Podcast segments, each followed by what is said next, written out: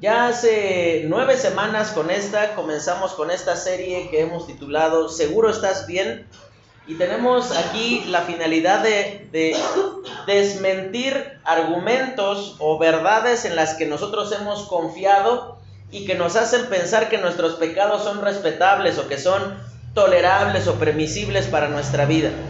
Por esa razón es que tú tienes que preguntarte a cada semana si tú de verdad estás en una buena condición delante del Señor. Una de las principales finalidades de esta serie es que tú puedas mirarte tal como realmente eres y no como piensas que estás. Que, si de verdad tu vida espiritual está andando bien con el Señor o si estás pues faltando, estás fallando ahí ante, ante Dios con esta, esta forma de vida que tú has, has decidido llevar. Hoy vamos a tener un estudio que a todos de alguna manera nos va a recordar cosas muy amargas de nuestra vida. Momentos que hubiésemos querido que no se presentaran, situaciones que hubiésemos querido que nunca pasaran en nuestra vida, como lo es haber sido lastimados u ofendidos de diversas formas. Pudo haber sido por medio de palabras, por medio de actitudes, por medio de acciones que te dañaron emocional, física, espiritualmente, moralmente aún pueden haberte tenido ese, e, ese impacto en nuestra vida. Y yo especialmente en esta semana eh, quiero pedirte que antes de comenzar oremos al Señor, que sea Él eh, gobernando nuestro corazón, permitiéndonos tener eh, nuestro entendimiento en que de ninguna manera yo quiero que tú sientas, hermano, que lo que vas a escuchar es como decir, ah, ya no le hagas tanto al cuento que ni, que ni fue tan grave. No, de ninguna manera quiero que tú entiendas eso. Pero lo que sí, a pesar de doloroso, triste, humillante, injusto, totalmente eh, desconsiderado, lo que hayas tú sufrido por medio de una persona que, se aprovechó de tu confianza, de tu amor, de tu cercanía, que tomó ventaja de ser amigo, familia, hermano de, la iglesia, como haya sido, que tú puedas pedirle en este día al Señor que Él te pueda ayudar a dejar pasar finalmente esa situación y pedirle a Dios que Él traiga su consuelo a tu vida. Vamos a orar y comenzamos. Señor, en este día queremos eh, pedir que por tu pura gracia seas tú hablándonos a nuestra vida, a nuestro corazón, permitiendo, Señor, que podamos entender que tú nunca te has descuidado de nosotros y que, Señor, tú permanentemente deseas nuestro bien. A pesar de los dolores injustos que hemos experimentado o enfrentado en nuestra vida, queremos Señor pedirte que no siga ganando el diablo ventaja en nuestro corazón. Te pedimos Señor, no te pedimos venganza, sino te pedimos misericordia para nosotros por eh, tener un sentir incorrecto hacia aquellas personas que nos han lastimado en algún momento de nuestra vida. Háblanos por tu pura misericordia, Señor, de tu palabra. Transforma nuestro corazón y permítenos ser obedientes a ti. Te lo pedimos en Cristo Jesús. Amén. Vamos a hablar en esta mañana de que si estás bien, entonces demuéstralo perdonando a otros. Y la persona de la que vamos a estar hablando es eh, José. Desde el libro de Génesis nos va a presentar una de las historias más injustas en cuanto al trato que puede existir entre hermanos, una de las historias más injustas en cuanto a las cosas que trae como consecuencia ser violentado y tratado de formas totalmente injustas. La palabra de Dios nos comienza a contar la historia de la vida de José desde el libro de Génesis, allí en el capítulo 37. Fíjate cómo comienza allí. Dice, habitó Jacob en la tierra donde había morado su padre, en la tierra de Canaán. Esta es la historia de la familia de Jacob. Y te vas a dar cuenta que esta familia, Jacob es recordado, sí, por haber hecho un pacto con Dios, por haber luchado con, este, con él, pero también, tristemente, Jacob tiene que ser recordado por el desastre que fue como padre.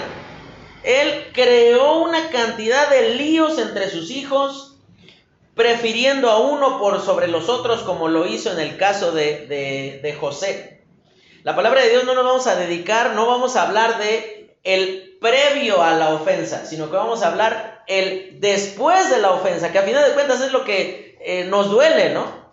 Cuando nosotros somos ofendidos, pásenle muchachos, cuando nosotros somos ofendidos, no nos ocupamos de pensar en lo que pasó antes de que fuéramos eh, despreciados, fuéramos ofendidos, sino que toda nuestra atención se centra de la ofensa en adelante, ¿verdad? Del momento, pásenle chicas, de buenos días, del momento en el cual nosotros hemos sido menospreciados y humillados, y de ahí cómo nuestra actitud ha venido a ser completamente diferente. La palabra de Dios nos cuenta que Jacob hasta eh, eh, eh, en el primer momento era el único hijo que él había tenido con su esposa amada Raquel. Sí, tú escuchaste bien su esposa amada, porque tenía otra esposa a la que no amaba.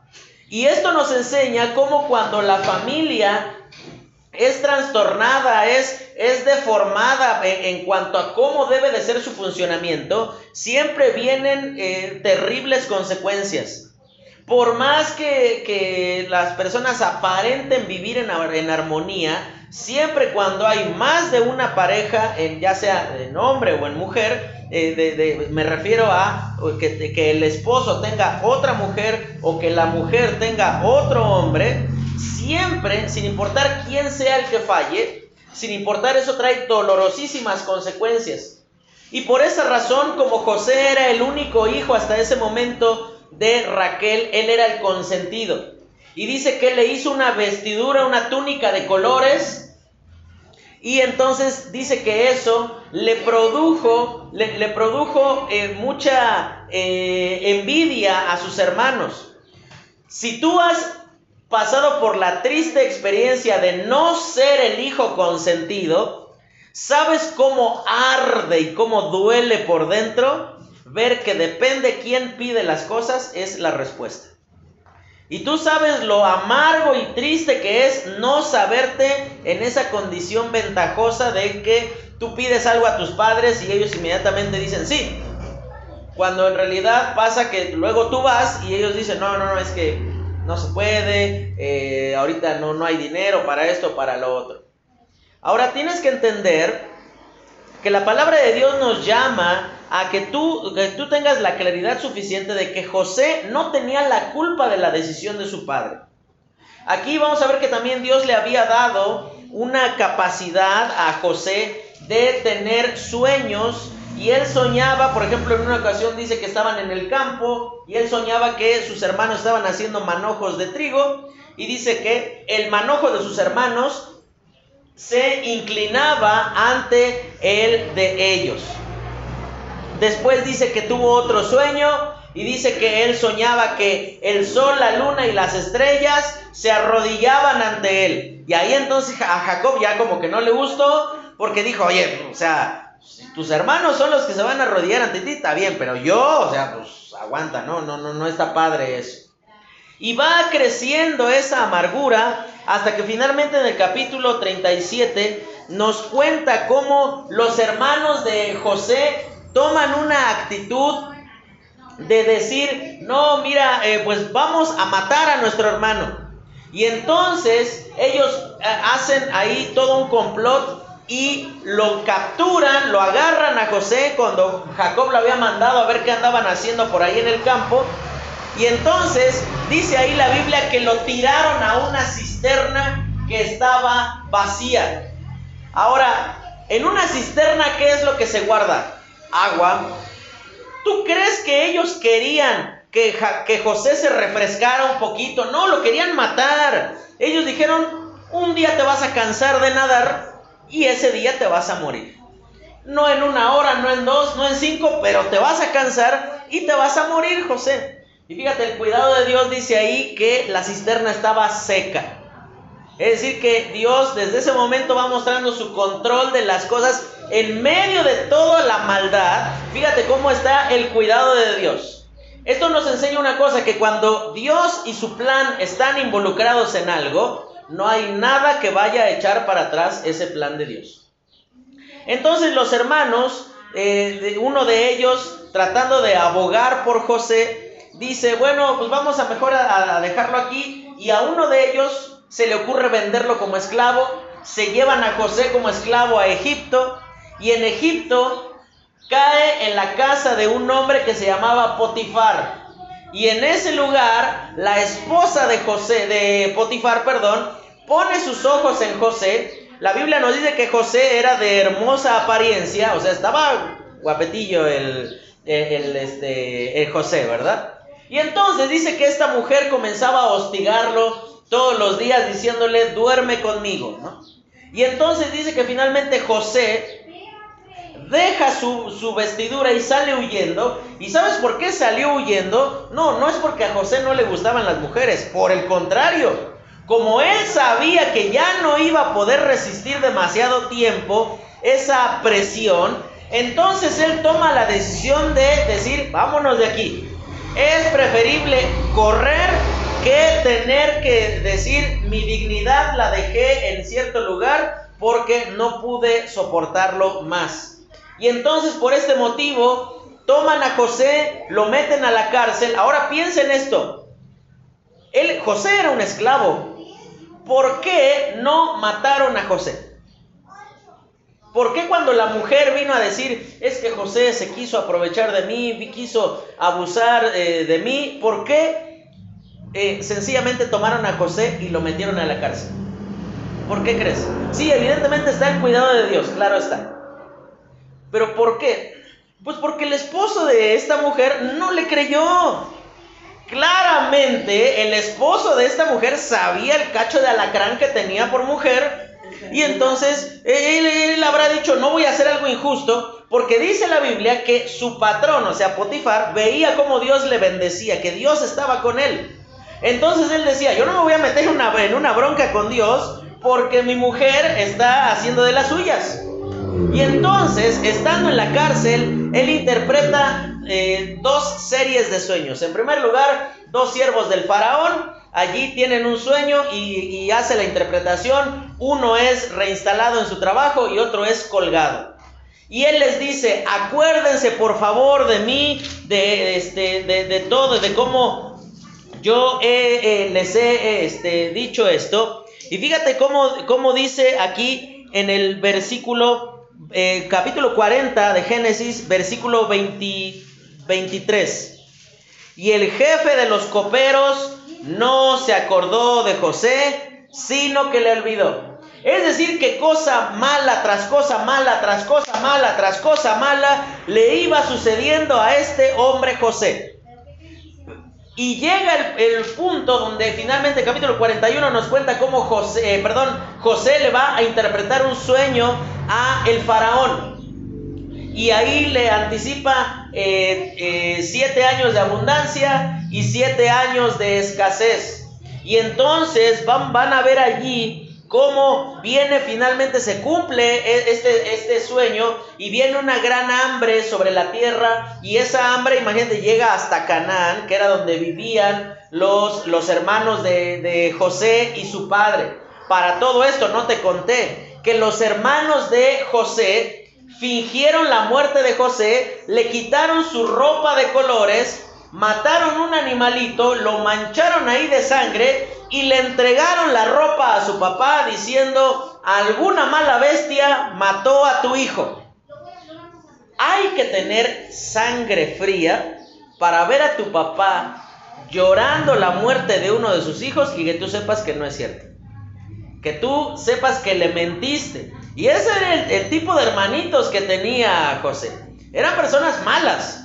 Eran personas que con tal de salirse con la suya iban a mentir e iban a engañar.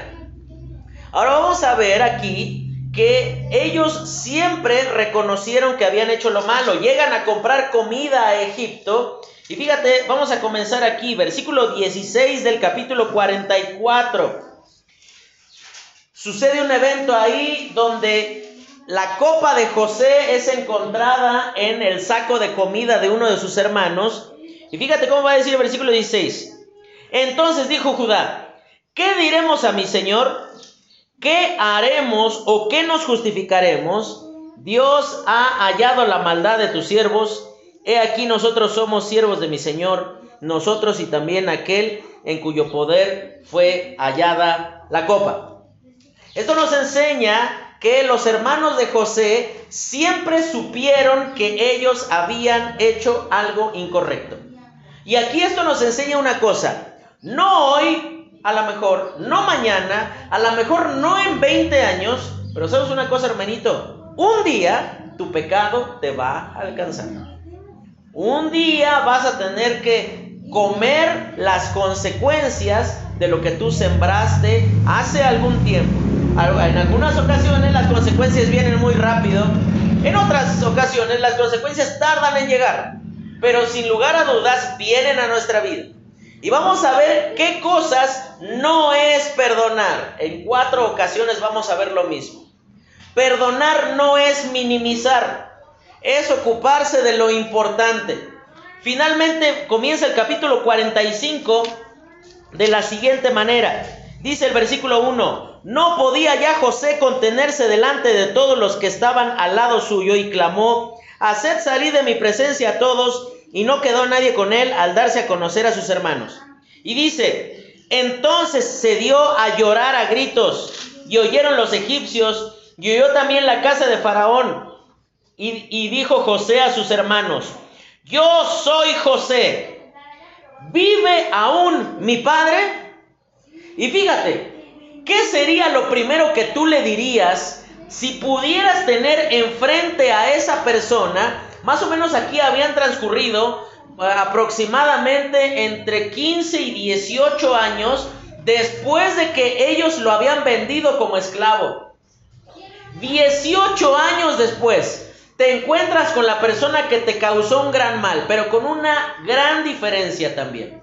Ahora ellos están necesitando de ti y tú puedes hacerles todo el mal que tú quieras.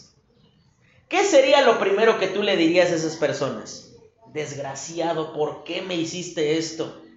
¿Por qué me trataste de esta manera? ¿Por qué abusaste de esta forma eh, eh, de, la confianza? ¿Por qué hiciste esto contra mí? ¿Por qué me maltrataste? ¿Por qué me mentiste? ¿Por qué eh, abusaste? ¿Por qué hiciste esto? ¿Por qué hiciste aquello? ¿Sabes una cosa? lo importante siempre va primero. Y tienes que entender que José podía detenerse a buscar venganza, pero entendió que honrar a su padre era más importante. Dice ahí la palabra de Dios, antes de que José fuera vendido como esclavo a Egipto, que José y su padre tenían una relación muy cercana. 18 años sin ver a su papá. Pero piensa en todo lo que pasó en esos 18 años. Fue vendido como esclavo, estuvo trabajando como tal, como esclavo, Después fue encarcelado de manera injusta. Y en, y en medio de todas esas situaciones, finalmente Dios lo pone en honra. Y parecería que cuando nosotros sufrimos de grandes maneras en nuestra vida, también vienen tiempos en los cuales finalmente decimos, ah, listo, ya, ya estamos en paz, finalmente eso ya lo he podido ir olvidando, ir dejando atrás. Pero pasa alguna cosa, te vuelves a encontrar con esa persona, o ves que a esa persona no le ha ido mal como tú esperabas que le fuera, y entonces uno se llena de deseos de que esa persona, todo el juicio de Dios caiga sobre su vida.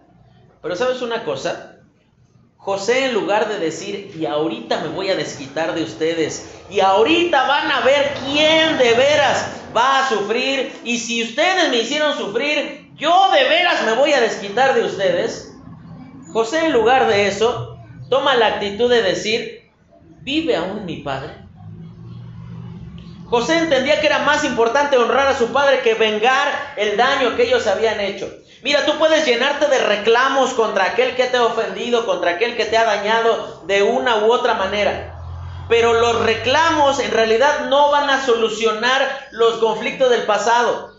Por más que tú llegues y le reclames a aquel que te ofendió, eso sabes lo único que va a causar, te va a llenar de más enojo cuando escuches las explicaciones a veces tan absurdas y tan tontas o la forma tan eh, descarada, digámoslo de esta forma, en la que las personas te van a contestar. Te van a contestar cosas como que, ay, ¿a poco sigues enojado por eso? Ay, no es para tanto. Ay, qué exagerado eres.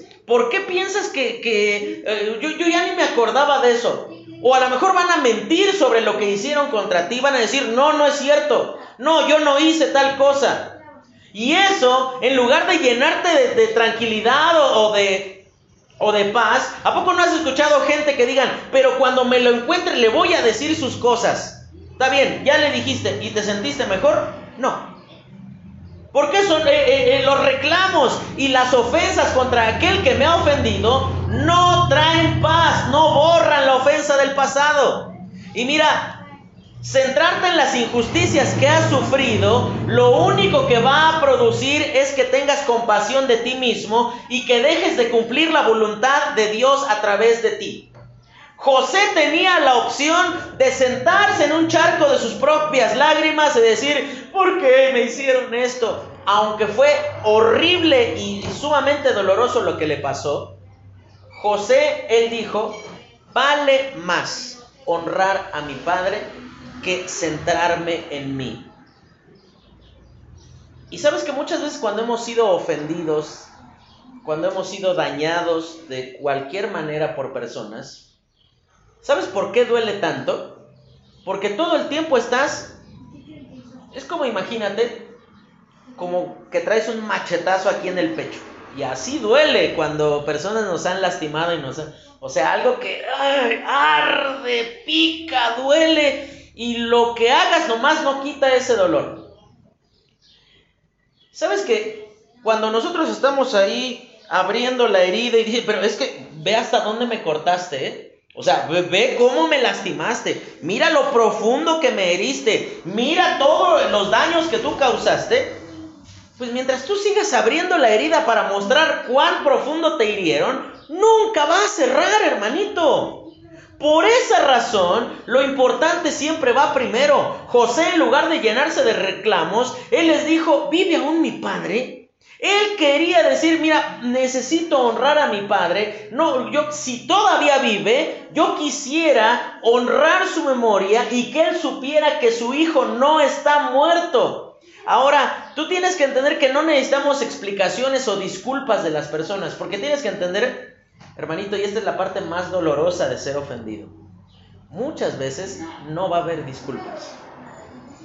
Las personas sencillamente van a considerar como parte de la vida que ellos ofenden y lastiman, pero no se van a disculpar. A veces porque ni siquiera saben que te ofendieron, u otras veces porque ellos dicen, bueno, lo hice porque puedo y porque quiero.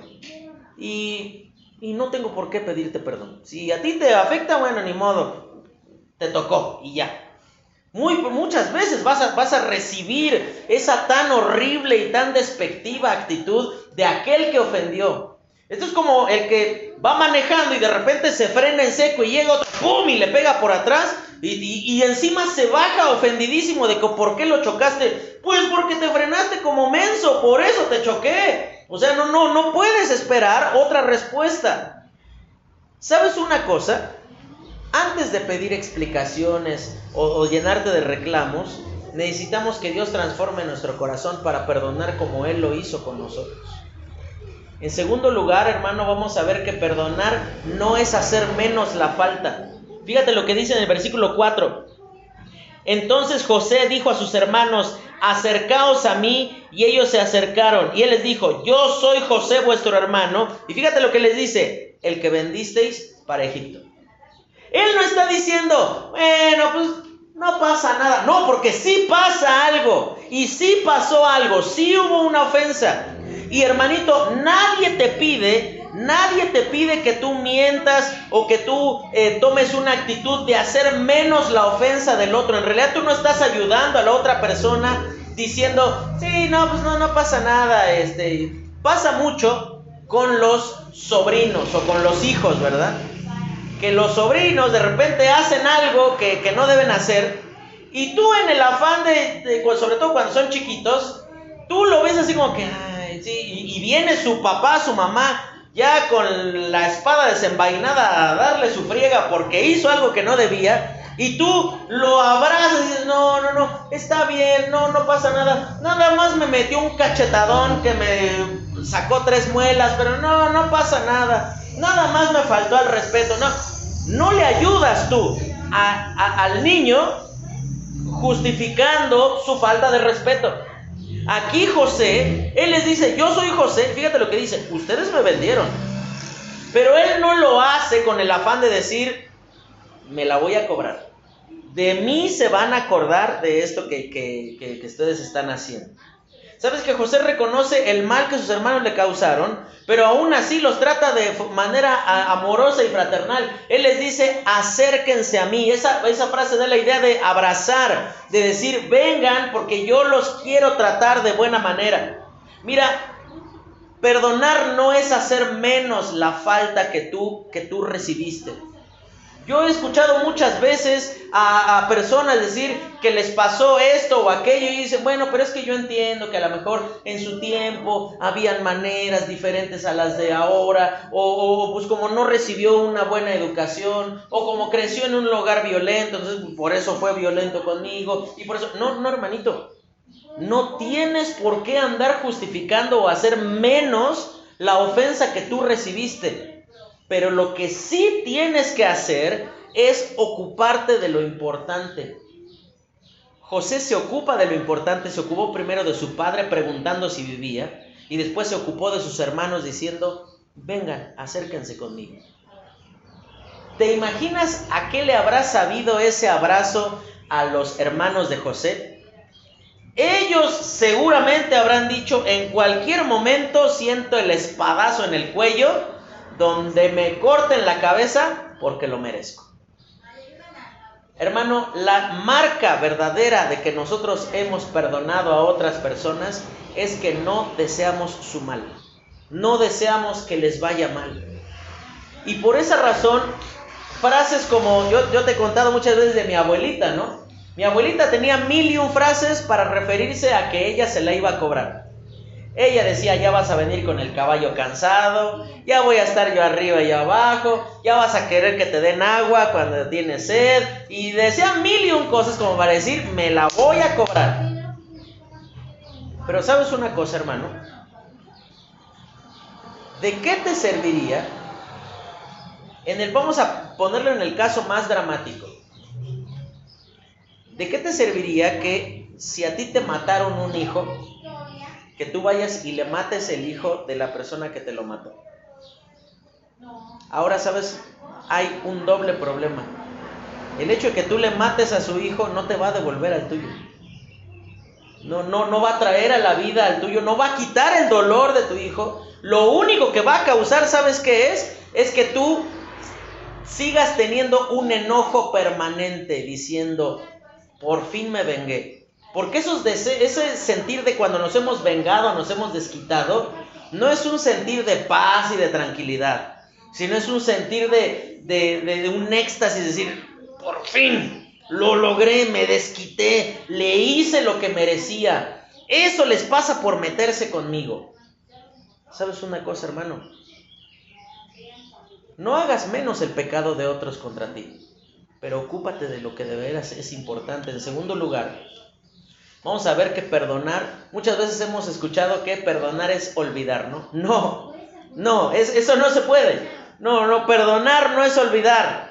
Cuando, cuando hablamos del perdón de Dios, hablamos de que Dios, sabiendo lo que tú y yo hemos hecho, a pesar de eso, nos deja de acusar definitivamente. Él toma una actitud de quitar el efecto de esa, de, esa maldad que nosotros hemos cometido y dice, yo podría hacerte mal, todos los días. Pero en lugar de eso, decido dejar sin efecto lo que yo podría hacer contra ti. ¿Sabes qué? Sin acusar muere la amargura. Vamos a saltar la última parte del capítulo 45 porque la vamos a ver al final. Y fíjate cómo en el capítulo 46, después de que se, eh, lo, en la casa de Faraón saben que vinieron los hermanos de José, fíjate que José en ningún momento le cuenta a Faraón que él fue vendido por sus hermanos como para buscar oídos de que se pusieran de su lado. ¿A poco no pasa que cuando nosotros hemos sido ofendidos o agraviados de alguna manera por alguien, una actitud muy común que tenemos es de buscar personas que escuchen nuestra historia? Y que entonces se pongan de nuestro lado y que sepan, no, sí, no, no, ¿cómo voy a creer que el hermano va a hacer eso contigo? ¿Cómo voy a creer que, te van a tratar de esa manera? ¿Cómo vas a.? No, no, no, sí, lo que hizo ese cuate está, está completamente mal. ¿Sabes? En lugar de buscar oídos de personas que se pusieran de su lado, José se ocupó de hacer el bien a aquellos que le habían maltratado. Esa, justo esa, es la marca de que tú has perdonado a alguien.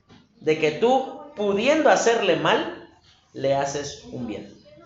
Esa es la, verdadera marca. La verdadera marca no es de, perdonar, no es mudarte a otro lado. La verdadera marca de perdonar no es dejar de hablar. La verdadera marca de perdonar no es ignorar a la persona, sino la marca por excelencia de que hemos perdonado a alguien es buscar su bien. ¿Recuerdas lo que el Señor Jesucristo decía sobre los que lo maltrataron cuando estaba crucificado allí y estaba a punto de morir cuando le hablaba a su padre? ¿Qué dijo? Padre, ¿qué? Perdónalos porque no saben lo que hacen. Jesús, ¿en qué estás pensando? ¿Cómo que no saben lo que hacen? O sea, por, por casualidad el soldado movió la lanza y te perforó el costado y eso fue sin saber lo que hacía. No sabía lo que hacía el soldado que te puso la corona de espinas en la cabeza. No sabían lo que hacían los que te azotaban. Claro que sí sabían. A lo que se refiere Jesús ahí es que no sabían con quién estaban tratando. No sabían a quién estaban maltratando. Y sabes una cosa, a ese tipo de perdón somos motivados a llegar. Aún ganando la simpatía o el apoyo de otros, hermano, eso no va a hacer menos doloroso tu pasado, sino que tú lo perdones. Tú puedes tener de tu lado a todo el mundo, pero sabes una cosa, eso no va a hacer menos doloroso ese sentir que hay en tu corazón de que fuiste maltratado, abusado, violentado, eh, fuiste acusado injustamente, hablaron mal de ti, eh, fuiste eh, tratado de formas injustas, te quitaron algo que verdaderamente te correspondía, se aprovecharon de ti, tomaron ventaja, ventaja de ti. ¿Sabes una cosa, hermano? No puedes esperar no puedes esperar que la simpatía o el apoyo de personas consuele tu corazón. Solamente que tú dejes a un lado lo que esa persona te hizo y que tú dejes de acusarlo definitivamente. Y esto es súper necesario en el matrimonio. Si tú tienes una memoria como la mía, de que te acuerdas hasta la ropa que traía la persona en el momento que te hizo algo malo, Tú tienes un problema de que las personas como yo tenemos la facilidad de sacar esa situación en el momento más apropiado para dejar sin argumentos a la otra persona.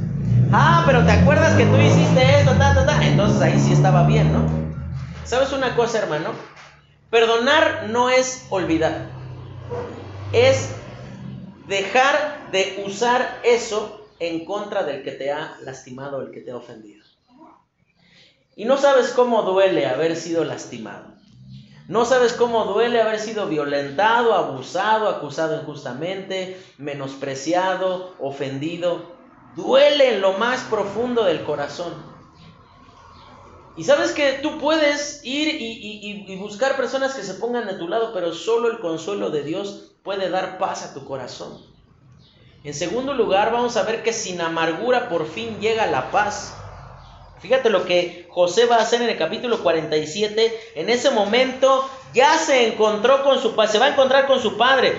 Dice versículo 10, 47, 10. Y Jacob bendijo a Faraón y salió de la presencia de Faraón. Así José hizo habitar a su padre y a sus hermanos y les dio posesión en la tierra de Egipto. Y fíjate lo que dice, en lo mejor de la tierra en la tierra de Ramesés como mandó Faraón. Y alimentaba a José a su padre y a sus hermanos y a toda la casa de su padre con pan según el número de los hijos. Ahora, presta atención, aquí José podía exhibir, dejar en mal a, a sus hermanos ante el faraón. ¿Tú qué piensas que hubiese pasado si José en frente del faraón les decía, mire faraón, estos son los que me maltrataron y los que me trataron como esclavo y los que me vendieron aquí. Yo creo que mínimo los hubiesen hecho cachitos, ¿no? Así, yo creo que para las carnitas los hubieran troceado ahí a los hermanos de Jacob. Seguramente el faraón hubiera tomado venganza, pero de manera inmediata por eso que ellos hicieron contra él. Pero tú te das cuenta que él prefirió eh, eh, eh, vivir en paz antes de vengarse y ser igual que ellos. Mira, piensa en esto. Si tú buscas vengarte de aquel que te hizo mal, lo único que estás buscando es ser igual que esa persona que un día te lastimó. Te pondrías en el mismo nivel. Y no estoy diciendo que perdonar es ponernos por encima y decir yo soy mejor que tú. No. Si no es tomar una actitud de decir, eso no va a solucionar mi problema del pasado. Por más que yo te cause un daño, por más que yo te, te, causara el mismo dolor que tú me causaste a mí, eso no va a curar mi daño del pasado. Mira, esto es como cuando, por ejemplo, una vez yo vi así en, en un estacionamiento de un centro comercial, una persona llegó y pum, le pegó así en un costado al carro. Y como empezaron a alegar ahí que no qué, el al que le pegaron se hace para adelante, Le, le, se echa de reversa y le pega, le rompe todo el frente al carro. Y el otro no se dice, se le, se le deja ir y le raya todo el lado. ¿Y sabes ahora en qué terminó todo eso? Que hay dos carros hechos pedazos. Así que tú puedes optar por digámoslo de esta manera, llevar tu golpe, pero vivir en paz, que buscar golpear y golpear y golpear y golpear a la otra persona. Pero sabes que mientras tú golpeas, también te estás haciendo daño tú. También te estás lastimando a ti mismo. Sabes que si tu paz depende del sufrimiento de quien te hizo sufrir, entonces tú no has entendido el amor de Dios, hermano. José, él podía causarles todo el sufrimiento que, podía sufrir. Mira, imagínate, o a lo mejor yo tengo un muy mal corazón, también puede ser esa opción. Imagínate, José podía haber hecho venir a todas las familias de sus hermanos y tomar a sus hijos y decirle, esto que estoy haciendo es lo que sufrió mi padre. Y tomar a sus hijos y ponerlos como esclavos dentro del mismo Egipto. Y que ellos vieran a sus hijos ser esclavos.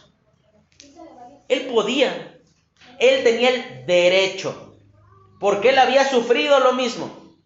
Él a lo mejor podía decir, yo me voy a desquitar de mi padre. ¿Cómo voy a creer que lo van a hacer sufrir de esa manera, fingiendo mi muerte? Y mi padre, él, dice que estuvo mucho, mucho, mucho tiempo de luto. ¿Te imaginas el corazón tan endurecido que tenían estos hombres que veían a su padre llorar la muerte de su hijo cuando en realidad su hijo no estaba muerto?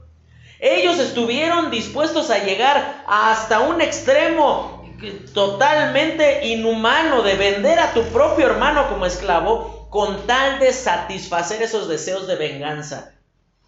¿Cómo habrán sido las conversaciones cuando ellos iban de camino de regreso para, para la casa de Jacob, los hermanos? Ahora quiero ver a ver a quién va a el consentido. Ahora quiero ver a ver si de veras nuestro padre nos va a tratar por fin de manera igual que a José. Ya no está el consentido. Ahora, ¿quién va, quién va a, sustituirlo? Ellos estuvieron dispuestos a lastimar a su padre con tal de que su, deseo de venganza fuera satisfecho. Acuérdate de la última vez que tú te desquitaste de alguien. Seguramente no nada más lastimaste a esa persona, sino que de rebote lastimaste a otra persona. Le, le causaste daño, le causaste dolor. Y sabes, hermano, yo no te pido que tú olvides lo que alguien te dañó, lo que, lo que alguien te, te causó, sino que tú tomes esa ofensa y, hay veces, depende de la ofensa, ¿no? Pero hay veces cuando son ofensas muy graves, cuando personas nos han dañado personal o, físicamente, cuando han, eh, nos han violentado, han abusado, han mentido sobre nosotros. Nosotros tenemos esos deseos de que finalmente descienda casi casi un rayo del cielo y quisiéramos ver la cabeza de la persona volar en miles de pedazos y sencillamente decir, listo, por fin se hizo justicia.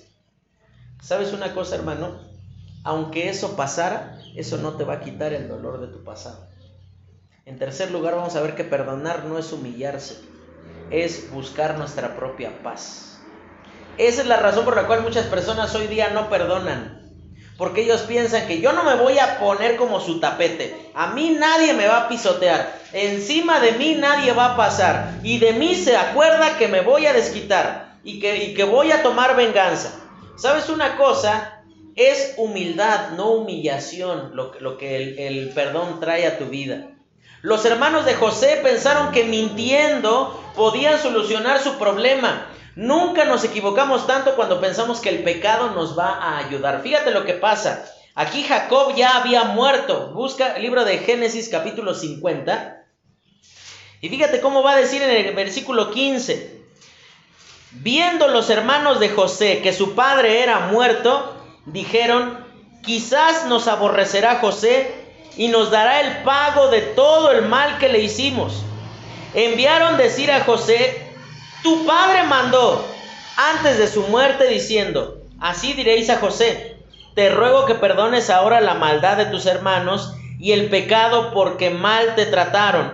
Por tanto, ahora te rogamos que perdones la maldad de los siervos del Dios de tu padre. Y José lloró mientras hablaba. ¿Te das cuenta de lo que está pasando aquí? Ellos están mintiendo. Porque tú lees todo el relato y en ningún lugar dice que Jacob le encargó a sus hermanos que le dijeran eso a José. En ningún lugar eh, eh, Jacob le, mandó a decir a José, perdónalos. Sí, fueron, fueron este, abusivos y desconsiderados contigo, pero perdónalos, José. ¿Sabes una cosa? Es que si tú has lastimado a otros, la única solución es que pidas perdón y que asumas las consecuencias. Mira, hermanito, y esta es la parte incómoda del perdón. Todos queremos que vengan y nos pidan perdón, porque nosotros, porque nosotros hemos sido afectados y agraviados, ofendidos. Pero la parte amarga del perdón es que muchas veces somos nosotros los que tenemos que ir y pedir perdón. Porque nosotros hemos ofendido, hemos lastimado, hemos sido crueles, hemos sido eh, ofensivos, hemos sido eh, eh, malos en nuestra forma de tratar a las otras personas. Y sabes una cosa, si tú has lastimado a otras personas, entiende esto, hermanito, la solución no es dejarle de hablar a esa persona por vergüenza.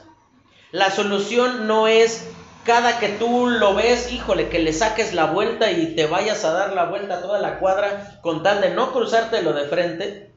La solución no es eh, que todos tenemos una persona que algo hizo contra nosotros y, que, cuando pasa, eh, nos lo llegamos a encontrar, siempre va pero apuradísimo, que tú lo ves que viene así tan tranquila la cosa y te veía, hola, hola, es que tengo una, apuración, tengo un mandado que hacer, entonces sí me quisiera quedar, pero, ya me tengo que ir. Sé responsable con tu pecado, hermanito. Así como los hermanos de José fueron completamente irresponsables y ellos pensaron que mintiendo iban a zafarse del problema, fíjate cómo, a pesar de que pasaron los años, el corazón de estos hombres no había cambiado. Ellos seguían apostando por el pecado. Ellos seguían pensando que el pecado los iba a satisfacer. ¿Qué fue lo que hicieron cuando eh, José tenía sus sueños? Dice que le odiaban en su corazón. ¿Qué fue lo que hicieron cuando vendieron a José como esclavo? Ellos apostaron por el pecado y dijeron, vamos a desaparecerlo. No lo queremos volver a ver nunca más. ¿Qué fue lo que hicieron cuando su padre muere? Ellos, ¿qué fue lo que hicieron? Ellos mintieron y dijeron, este, dice tu papá que, pues, que nos perdones, este, pues, ayúdanos, pues, danos chance.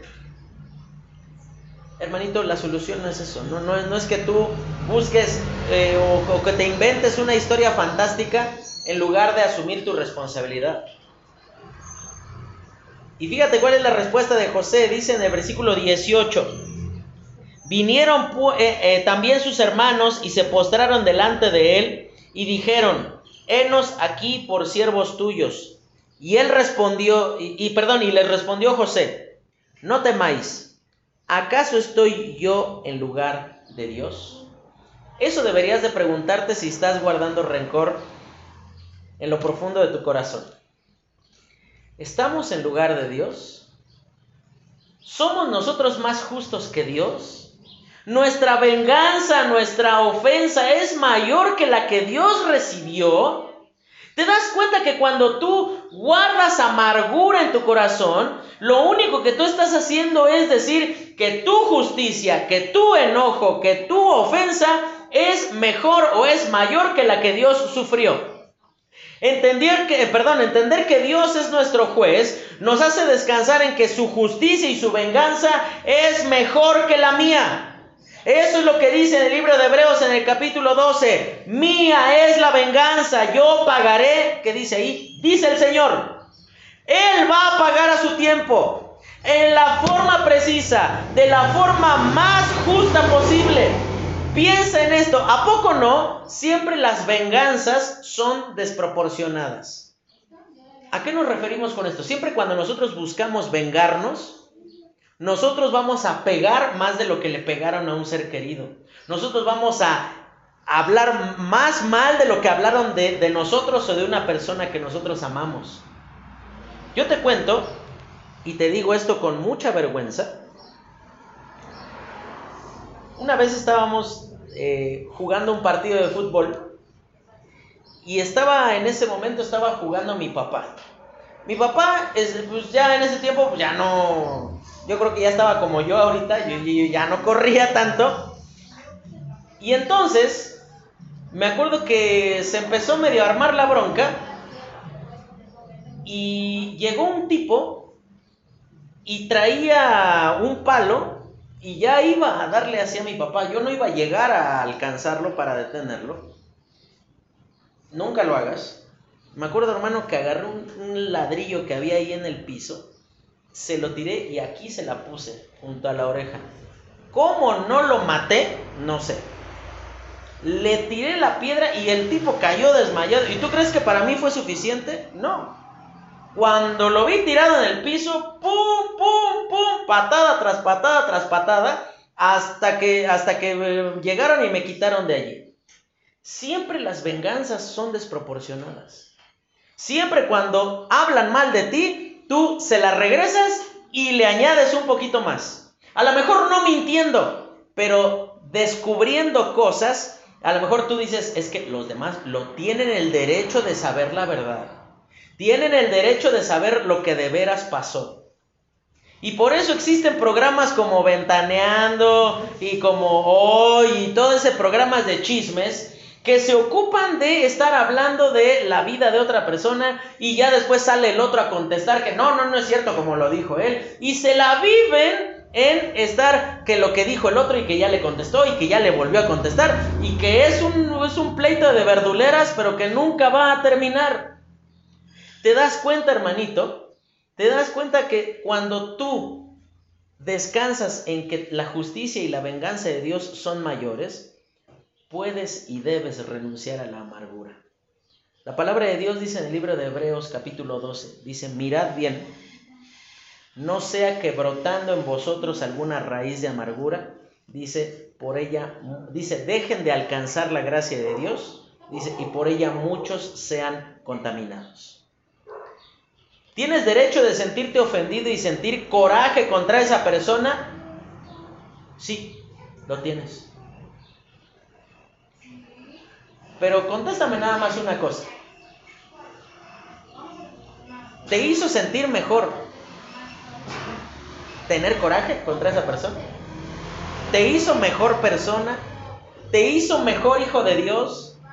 ¿Te permite cada día con, con esa frescura llegar y decir, qué bueno, hoy voy a abrir la palabra de Dios y Dios me va a hablar porque tengo odio en mi corazón contra mi hermano que me hizo esta eh, cosa tan, tan, tan denigrante? ¿Te permite hacer eso? ¿Te permite acercarte con tranquilidad delante de Dios? No. Entonces tú tienes que entender que José decidió perdonar aun cuando sus hermanos nunca le pidieron perdón directamente. Fíjate lo que ellos hicieron. Como es una mentira, entonces en realidad no están pidiendo perdón. Lo que ellos están pidiendo es que José no los mate nada más. Y esa es la parte más amarga de cuando nosotros somos ofendidos. Muchas veces las disculpas no van a llegar, hermanito. Muchas veces las personas no van a decir, hermanito, perdóname por lo que hice, por lo que dije. Perdóname por cómo te dañé, perdóname por lo que hice cuando no podías defenderte. Perdóname por, por cómo, cómo abusé de tu confianza, por cómo hablé mal de ti. Probablemente, hermano, eso nunca va a llegar. Pero tú tienes que entender que nosotros perdonamos aun cuando nadie nos pida perdón, porque el Hijo de Dios murió por mis pecados aun cuando yo no le había pedido perdón. Y eso entonces me lleva a entender de una manera muy clara, muy, muy puntual, cuán necesitado estoy yo de mirar mi vida a la luz de que yo también necesité perdón y no me lo negaron. Y justo de eso vamos a hablar en estas próximas semanas cuando estemos hablando del Padre nuestro, porque vamos a llegar al punto donde dice, y perdonan nuestras ofensas, como también nosotros perdonamos a los que nos ofenden. ¿Con qué cara le puedo ir yo a pedir a Dios que me perdone si yo tengo un odio arraigado y, y, permanente en mi corazón contra mi hermano que me lastimó profundamente? ¿Con qué cara puedo ir a decirle, Señor, bendíceme, pero maldice a mi hermano? Señor, bendíceme, pero destruyelo y que sufra lo que yo sufrí. Que venga sobre él tu, de, toda la maldad que él causó. Ahí yo, no yo, yo, no estoy haciendo nada diferente a lo que Él hizo conmigo. ¿Sabes, hermano? Y llegamos a la parte más eh, difícil. Dice el último punto. Perdonar no es excusar a otros, es reconocer que Dios gobierna. No, tú no tienes que andar disculpando a las personas diciendo, no, mira, pues es que, pues, pues lo perdono porque pues es que ya, pues ya está grande, o porque pues ya, pues igual ya, no puede hacer más. No, salud. Sabes que el sufrimiento es parte del plan de Dios. Fíjate cómo dice, volvemos a Génesis capítulo 45. Génesis 45, versículo 5 al 7. Dice, ahora pues, no os entristezcáis, ni os pese de haberme vendido acá porque para preservación de vida me envió Dios delante de vosotros. Pues ya ha habido dos años de hambre en medio de la tierra y aún quedan cinco años en los cuales ni habrá arada ni ciega. Y Dios me envió, fíjate lo que dice, no ustedes me enviaron aquí, Dios me envió delante de vosotros para preservaros posteridad porque la tierra, eh, sobre la tierra, perdón, y para daros vida en medio de gran liberación. ¿Te das cuenta lo que José había llegado a entender? No fueron ustedes los que me trajeron a Egipto, fue Dios usándolos a ustedes para traerme a este lugar. Y mira hermano, puede ser que tú tengas toda la razón de que fue injusto lo que hicieron contigo, de que te humillaron, te violentaron, te maltrataron, te acusaron injustamente. Puedes tener la razón, Pero la esclavitud y la cárcel fueron lo que Dios usó para finalmente conservar con vida a todo el pueblo de Israel. Fíjate cómo va a decir aquí, si tú lees en tu casa este capítulo 45 y 46, va a decir que eran 66 personas, toda la familia de Jacob. Comienza el libro de Éxodo y dice que se habían multiplicado de tal manera los, los hijos de Israel que los egipcios les tenían miedo. ¿Qué hubiese pasado si no lo tiraban a una cisterna, si no, le, este, si no lo vendían como esclavo? ¿Qué hubiese pasado si, José caía en otra casa donde la esposa del patrón no, no, no pusiera sus ojos sobre él y lo acusara injustamente y entonces no fuera echado en la cárcel? ¿Qué hubiera pasado si estos dos siervos de Faraón los ponían en otra cárcel en lugar de la cárcel donde estaba mismo José? Sabes, hermano, no hay casualidades para el Señor. Él no permitió, no, no, tú, tienes que entender que saber que Dios está en control nos deja abrazar nuestras heridas y darle el valor que Dios le dio.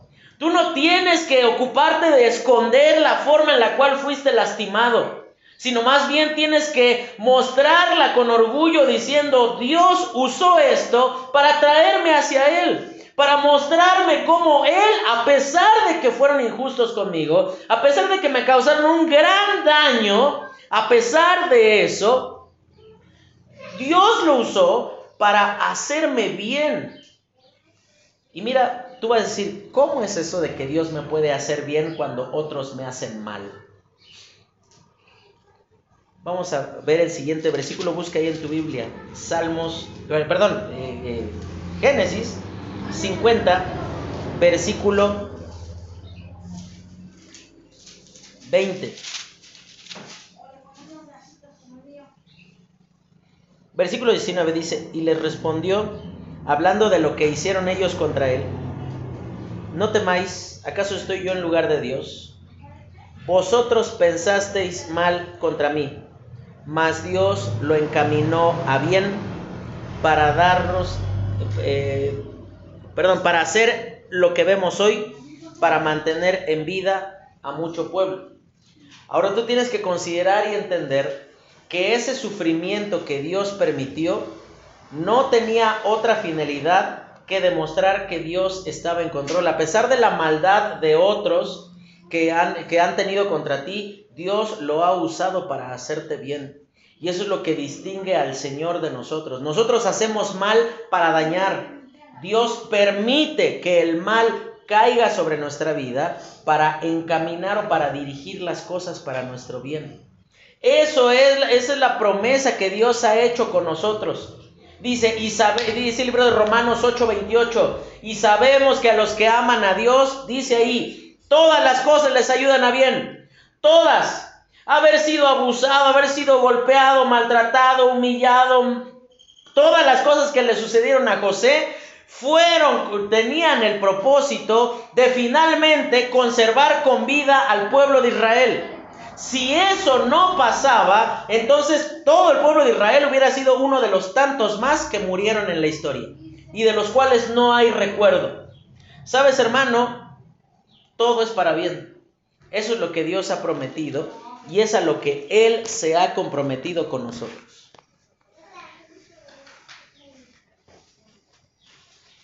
Tus heridas pueden ser muy abundantes, pueden ser muy profundas, pero Dios puede y quiere sanarlas, hermano.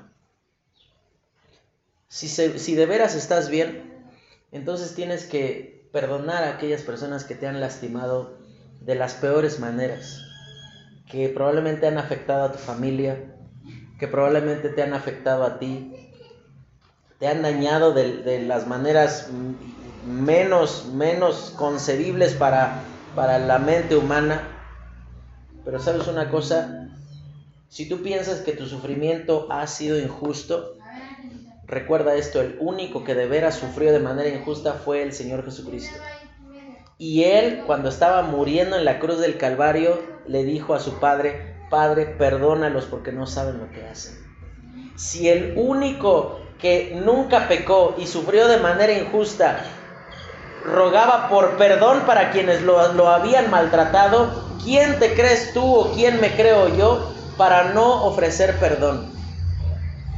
Y no te estoy diciendo que necesariamente tienes que ahora ser amiguis, amiguis de aquel que te humilló, te lastimó, te violentó de una u otra manera. Lo que estoy diciendo, hermano, es que tú tienes que llegar a un punto en tu vida en el que entiendas que guardar el rencor no te va a sanar para nada.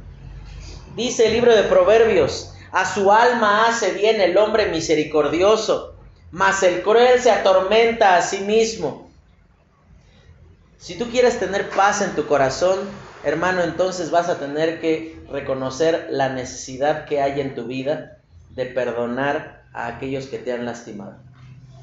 Es un proceso doloroso, muy difícil, pero es un proceso en el que la gracia de Dios te puede sostener. Y, yo, yo, te quiero animar a esto. No, no, lo, no lo dejes para después. No, no digas es que tengo que pensarlo bien. ¿Qué tienes que pensar?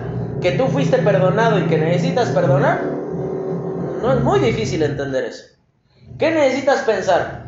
En si de veras mereces ser perdonado, sí, mereces ser perdonado porque tú tampoco merecías ser perdonado y Dios te perdonó. Eso es lo que, lo que tenías que pensar, listo, ya lo pensaste. ¿Para qué dejarlo para después? Tú necesitas en este día entender que el perdón de Dios se aplicó a nuestra vida de manera injusta, humanamente hablando, porque nosotros no hicimos nada para ganar el perdón de Dios y el único justo, dice el libro de Primera de Pedro, el justo murió por los injustos para llevarlos a Dios.